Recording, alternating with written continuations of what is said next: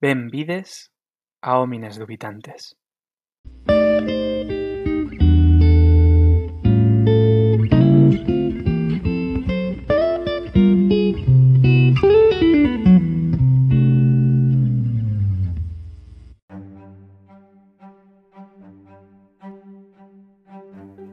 Una cálida bienvenida a Homines Dubitantes.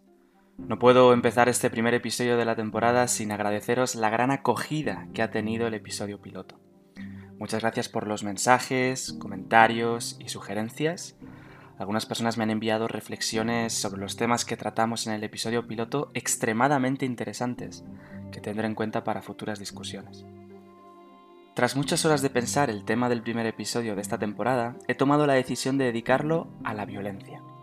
Seguro que os preguntáis por qué he escogido este tema. Tenía una cantidad ingente de ideas que tratar y he optado por la violencia tras leer una columna de opinión en El País que creo que puede ser interesante para este podcast. El texto se titula Guerra y está escrito por una de las escritoras más brillantes de lengua hispana, Rosa Montero. Podríamos dedicar el episodio solamente a citar su enorme bibliografía y los premios que ha recibido por su prosa. Algunas de sus obras más conocidas son La hija del caníbal, la loca de la casa o La ridícula idea de no volver a verte. Todas muy, muy recomendables. Siguiendo su tradicional apuesta por implicarse en temas de actualidad, en esta columna titulada Guerra, Rosa Montero hace una reflexión sobre la situación actual en Ucrania y las tensiones diplomáticas en torno a este conflicto. El texto tiene algunas ideas muy interesantes, pero una de ellas es especialmente relevante para este episodio sobre la violencia en los seres humanos. En la columna, la escritora afirma lo siguiente. Los humanos aspiramos a aniquilar al contrario, su vida y además la de sus hijos, e incluso su memoria, como esos romanos que derruían las ciudades enemigas y esparcían sal para que nada creciera. En estas líneas, Rosa Montero alude a la conquista romana de Cartago en el siglo II a.C., que puso fin a la Tercera Guerra Púnica en la que se enfrentaban los romanos con los cartagineses. Ante esta reflexión sobre la constante violencia en la historia del ser humano, la escritora concluye con las siguientes palabras. Creo que la historia de la civilización podría resumirse en buena medida como el esfuerzo de los seres humanos por superar sus impulsos ciegos de violencia, por librarse de la endémica pandemia de la guerra. Esta reflexión de Rosa Montero alude a un debate constante en la historia de la filosofía occidental que se puede resumir en la siguiente pregunta. ¿Son los seres humanos violentos, malos, agresivos por naturaleza? ¿O al contrario, son seres apacibles, buenos, y es la sociedad y la cultura la que les hace ser violentos? Es una de las preguntas que, como digo, han atravesado la obra de innumerables filósofos y pensadores. Lo que se conoce como antropología filosófica, muchos estudiosos han tratado de dar respuesta al problema de la maldad humana y su conexión con la naturaleza de los seres humanos. Normalmente, se suele ejemplificar este debate filosófico con dos pensadores icónicos de la filosofía occidental. Por un lado, Thomas Hobbes, un pensador inglés del siglo XVII, y por otro lado, Jean-Jacques Rousseau, una de las grandes figuras de la Ilustración francesa en el siglo XVIII. Sin entrar en detalle en la obra de ambos pensadores, pues nos daría para una larga discusión, sí que me gustaría explicar la postura de ambos autores sobre la violencia y la naturaleza humana, y cómo sus dos posturas, que son completamente contrapuestas, han tejido un debate que llega hasta nuestros días. Empezando con Hobbes, publicó una obra en 1651 conocida como El Leviatán. En esa obra Hobbes desarrolla argumentos para defender el Estado absoluto, es decir, que el gobierno debe emanar solo y exclusivamente del monarca, y por tanto, ninguna institución política puede cuestionar la voluntad soberana del rey, un rey que gobierna gracias a la voluntad divina. El Leviatán es por tanto la obra por excelencia para conocer las razones políticas y filosóficas que sustentaban lo que se conoce como el antiguo régimen. Para justificar la necesidad de establecer un Estado absoluto, Hobbes discurre sobre la naturaleza humana y la violencia intrínseca al ser humano. En la primera parte del Leviatán, el pensador inglés afirma que las personas se mueven por impulsos y deseos, tratando de evitar lo que no les agrada. El problema es que en muchas ocasiones los intereses de un individuo chocan con los intereses de otro, y eso genera situaciones de violencia. Así, Hobbes dibuja a los humanos como seres egoístas, impulsivos, que son capaces de cualquier cosa por cumplir sus deseos. De hecho, Hobbes popularizó una expresión latina que se encuentra en un comediógrafo latino, Plauto, que dice Homo homini lupus, que podemos traducirla como el ser humano es un lobo para los humanos. La imposibilidad de vivir en sociedad sin evitar la violencia justifica que exista un Estado autoritario con un monarca absoluto que controle los comportamientos de la sociedad. Por tanto, si un humano mata a otro o comete cualquier otro tipo de crimen, éste será castigado por el Estado. En conclusión, es necesario que los seres humanos renuncien a su libertad individual en favor de un Estado autoritario para que se pueda vivir en paz. La naturaleza violenta del ser humano hace imposible la convivencia sin el Estado. No obstante, en el siglo XVIII se produce una crítica a la noción de la monarquía absoluta y al sistema del antiguo régimen, que concluirá en las últimas décadas de ese mismo siglo con la independencia de los Estados Unidos de América en 1776 y la Revolución Francesa en 1789. En ese siglo XVIII, conocido como el siglo de la Ilustración o el siglo de las Luces, pensadores como Rousseau desarrollan una crítica ilustrada a la teoría política de Hobbes. Para Rousseau, el hombre no es violento por naturaleza, al contrario, su visión del ser humano responde a una idea casi idílica de los humanos, conocida como el buen salvaje. Según este filósofo francés, los seres humanos antes de que existiera el Estado vivían en armonía y paz, ayudándose unos a otros para sobrevivir. Se trata de una imagen idílica que proviene del contacto que los europeos tuvieron con sociedades indígenas de América, África y Oceanía, donde observaban una manera de convivir muy distante a la suya, en la que los individuos compartían los recursos, no había grandes conflictos bélicos y por tanto demostraban que los hombres prehistóricos, entre comillas, eran buenos por naturaleza. Por ello, Rousseau, junto a otros pensadores de su tiempo, concluyeron que es el momento en el que se establece la sociedad, cuando los seres humanos se corrompen, en concreto cuando surge la noción de propiedad privada.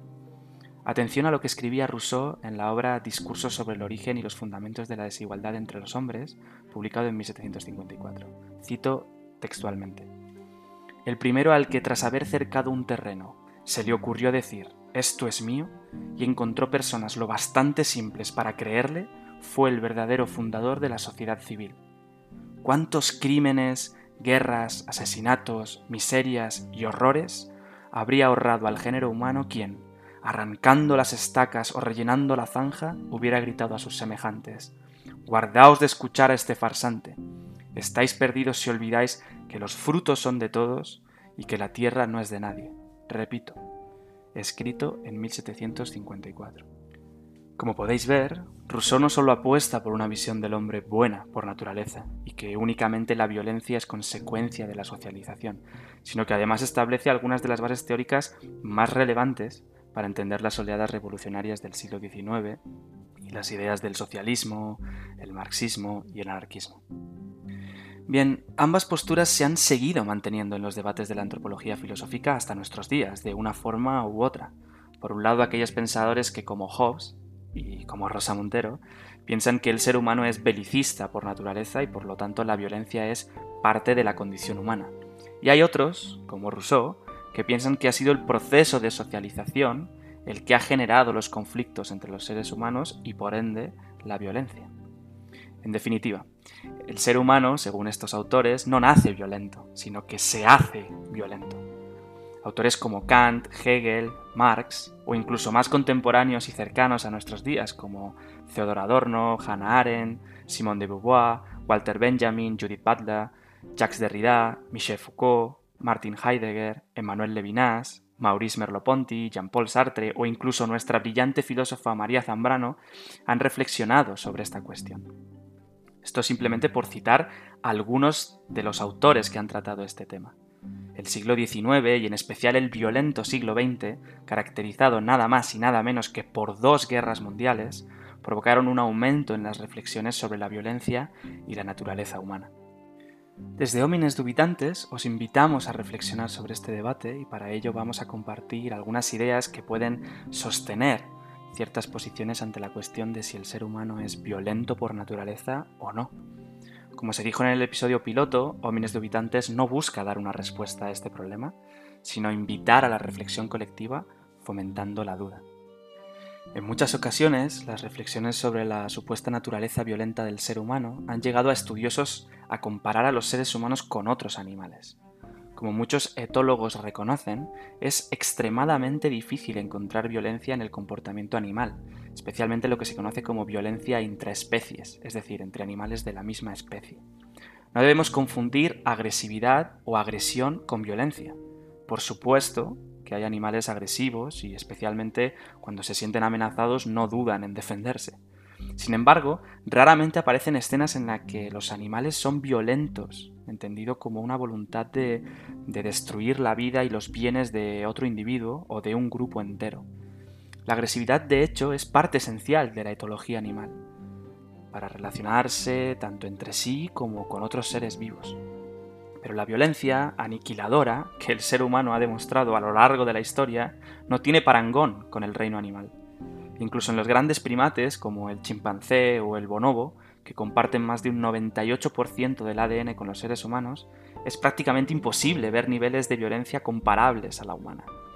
Las agresiones que podemos ver en grupos de primates son parte de lo que muchos etólogos y primatólogos como Conrad Lorenz o Desmond Morris califican como un sistema de relaciones cíclicas en el que la agresión culmina en reconciliación, reforzando así las interrelaciones que tejen el grupo. En el caso humano, ese instinto de agresividad se encuentra hipertrofiado, dando lugar a terribles salvajadas que podemos observar cada vez que vemos el telediario. Pero, ¿cuál es la razón o las razones que nos alejan tanto del comportamiento del resto de animales. ¿Es meramente una cuestión genética o biológica que nos hace más violentos? ¿O hay también un motivo referido a la cultura y la socialización humana? Aquí entra en juego un segundo gran debate entre genética, biología y cultura.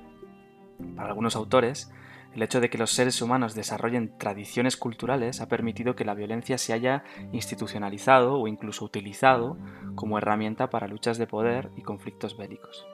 Sin entrar en el apasionante debate sobre si existe o no un término como la cultura de la violencia, el peso de las tradiciones culturales ha llevado a muchos estudiosos a concluir que no es posible estudiar la violencia del ser humano únicamente desde el plano biológico es decir, es necesario una aproximación que englobe a los acercamientos sobre genética y etología con las ciencias humanas y sociales. Y precisamente eso es lo que vamos a hacer en los próximos minutos. Reflexionar teniendo en cuenta que la violencia en el ser humano posee dos polos, uno biológico y otro cultural o social. Como digo, es un debate extremadamente complicado y no podemos abordar su enorme complejidad en un único episodio de Homines Dubitantes, pero me gustaría compartir algunas reflexiones al respecto.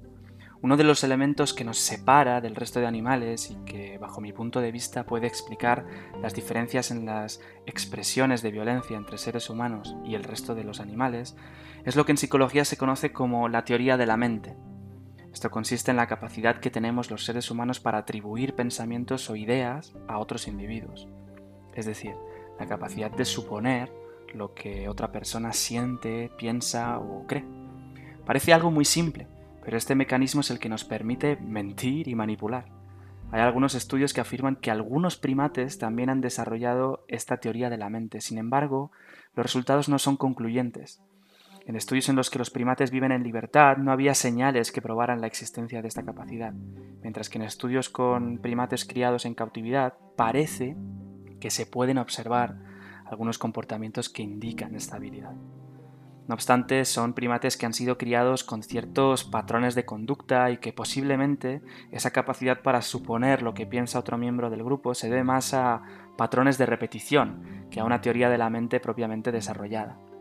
En cualquier caso, creo que esa capacidad que tenemos influye enormemente en las expresiones violentas de los seres humanos, pues esta capacidad permite que sepamos con antelación aquello que puede fomentar un conflicto. Por ejemplo, si sabemos que una persona X está encariñada con un objeto Y, podemos destruir ese objeto para hacer daño a X, adelantándonos a la reacción de esa persona. Dicho de otra forma, podemos proyectar las consecuencias de nuestros actos porque suponemos lo que van a provocar en esa persona. Muchos especialistas en psicología, dedicados al estudio del comportamiento humano, afirman que esa capacidad aparece en los seres humanos a los 3 o 4 años de edad, es decir, de manera muy temprana. Hay algunos ejercicios que se han hecho con infantes que demuestran esta idea. Por ejemplo, Juan Luis Arzuaga, una de las eminencias en prehistoria y antropología de nuestro país, premio Príncipe de Asturias y uno de los directores de Atapuerca, llevó a cabo una especie de experimento para verificar la existencia de la teoría de la mente en niños y niñas en un centro cultural de Vallecas, en Palomeras, Madrid. Este ejercicio, narrado por el escritor Juan José Millás, en el libro La vida contada por un sapiens a un neandertal, un libro extremadamente recomendable, se realiza con un juguete. Arsuaga entra en el aula y esconde un juguete a la vista de los pequeños. Después sale de la habitación y una vez está fuera, la monitora, que está allí al cuidado, cambia el juguete de sitio y lo esconde en otro lugar. Cuando entra Arsuaga, los niños y niñas que saben dónde se encuentra el juguete miran hacia el lugar en el que Arsuaga va a buscarlo, a pesar de que saben que ya no está ahí. Es decir, los pequeños están siendo colaboradores de la mentira, evitando dar pistas a Arsuaga y demostrando así que ya han desarrollado una teoría de la mente. Sin embargo, esta teoría de la mente tiene una cara B, pues no solo permite hacer el mal, por decirlo así, no solo vale para mentir y hacer estrategias que permitan hacer el mayor daño posible al otro, sino que también permite la empatía. Anticiparse a lo que va a pensar la otra persona permite también el consuelo, el sentimiento empático y en definitiva las muestras de cariño y amor. Si por ejemplo queremos regalarle algo a alguien, nos anticipamos suponiendo lo que esa persona va a percibir con un regalo concreto y por eso intentamos regalar aquello que más vaya a gustar a esa persona.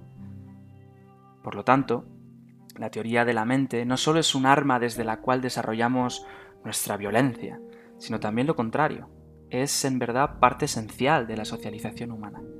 De hecho, el conocido como test de la falsa creencia, que se basa precisamente en las capacidades que nos permite desarrollar la teoría de la mente, es comúnmente utilizado para detectar casos de trastornos en el espectro autista.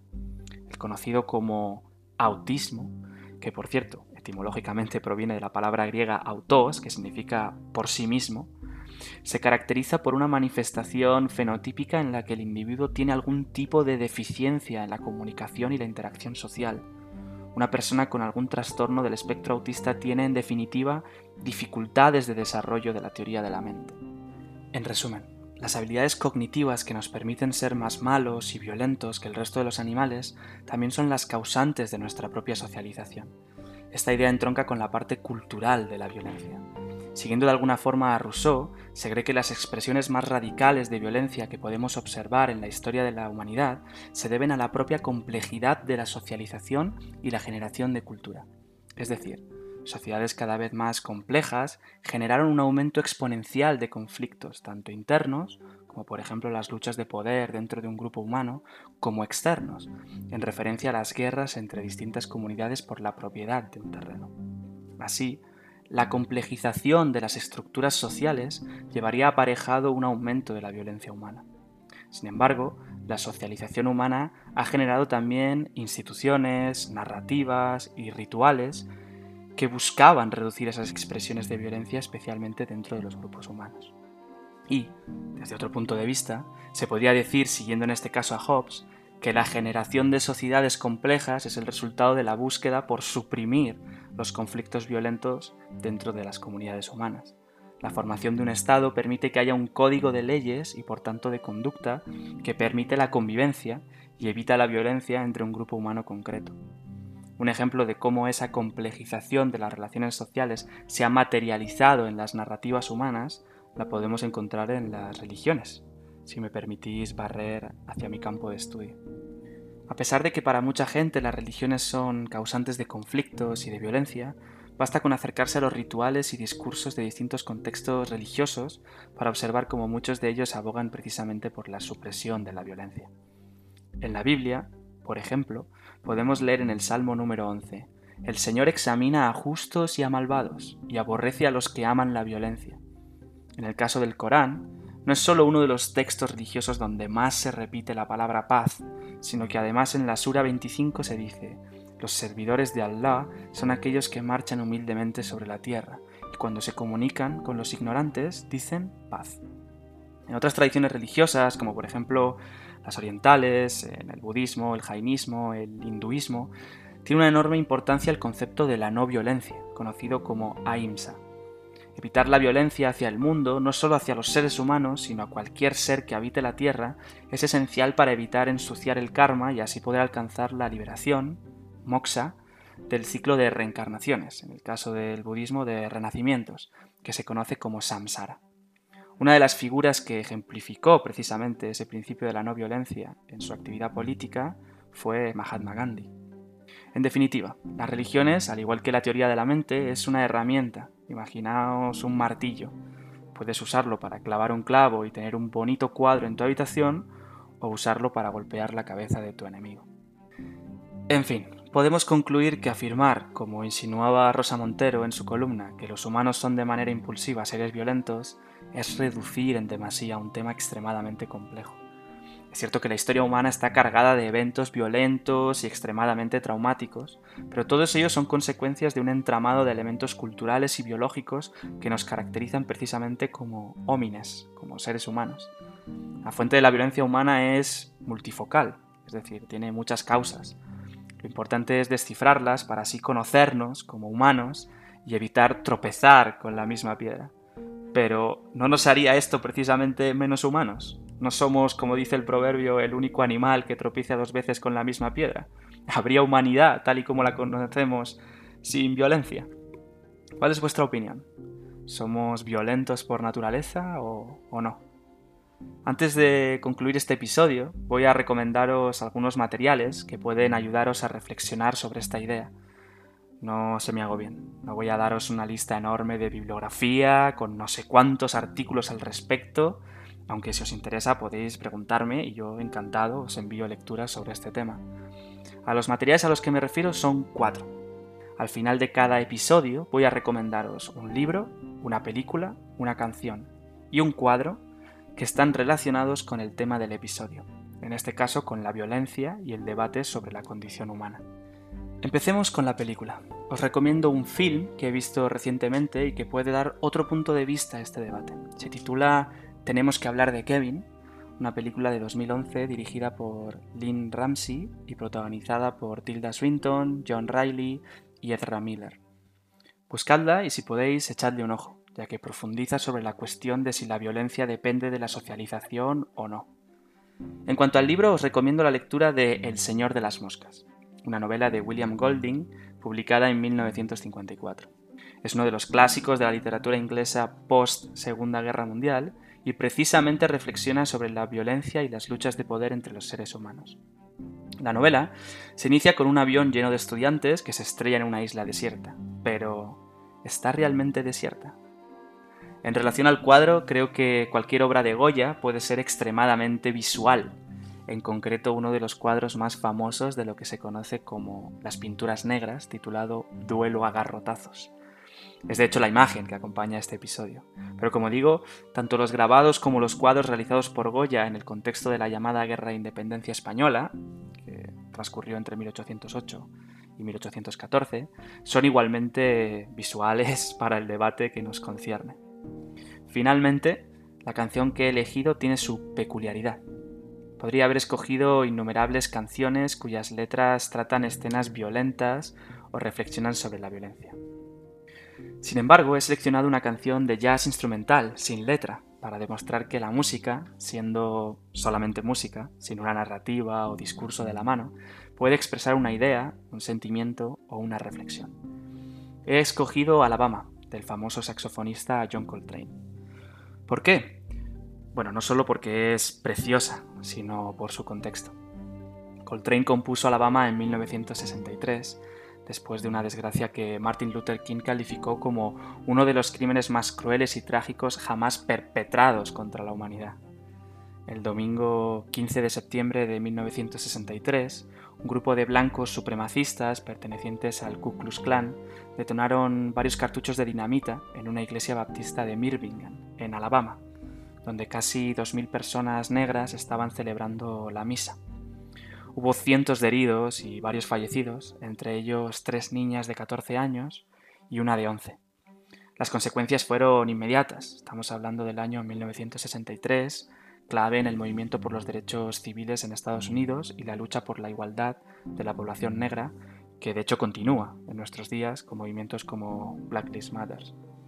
Coltrane decidió componer esta pieza en memoria de las víctimas, pero también como un canto de esperanza, de esperanza para cumplir el sueño al que hacía alusión pocos días antes, el 28 de agosto, eh, Martin Luther King ante casi 300.000 personas en su famoso discurso I Have a Dream.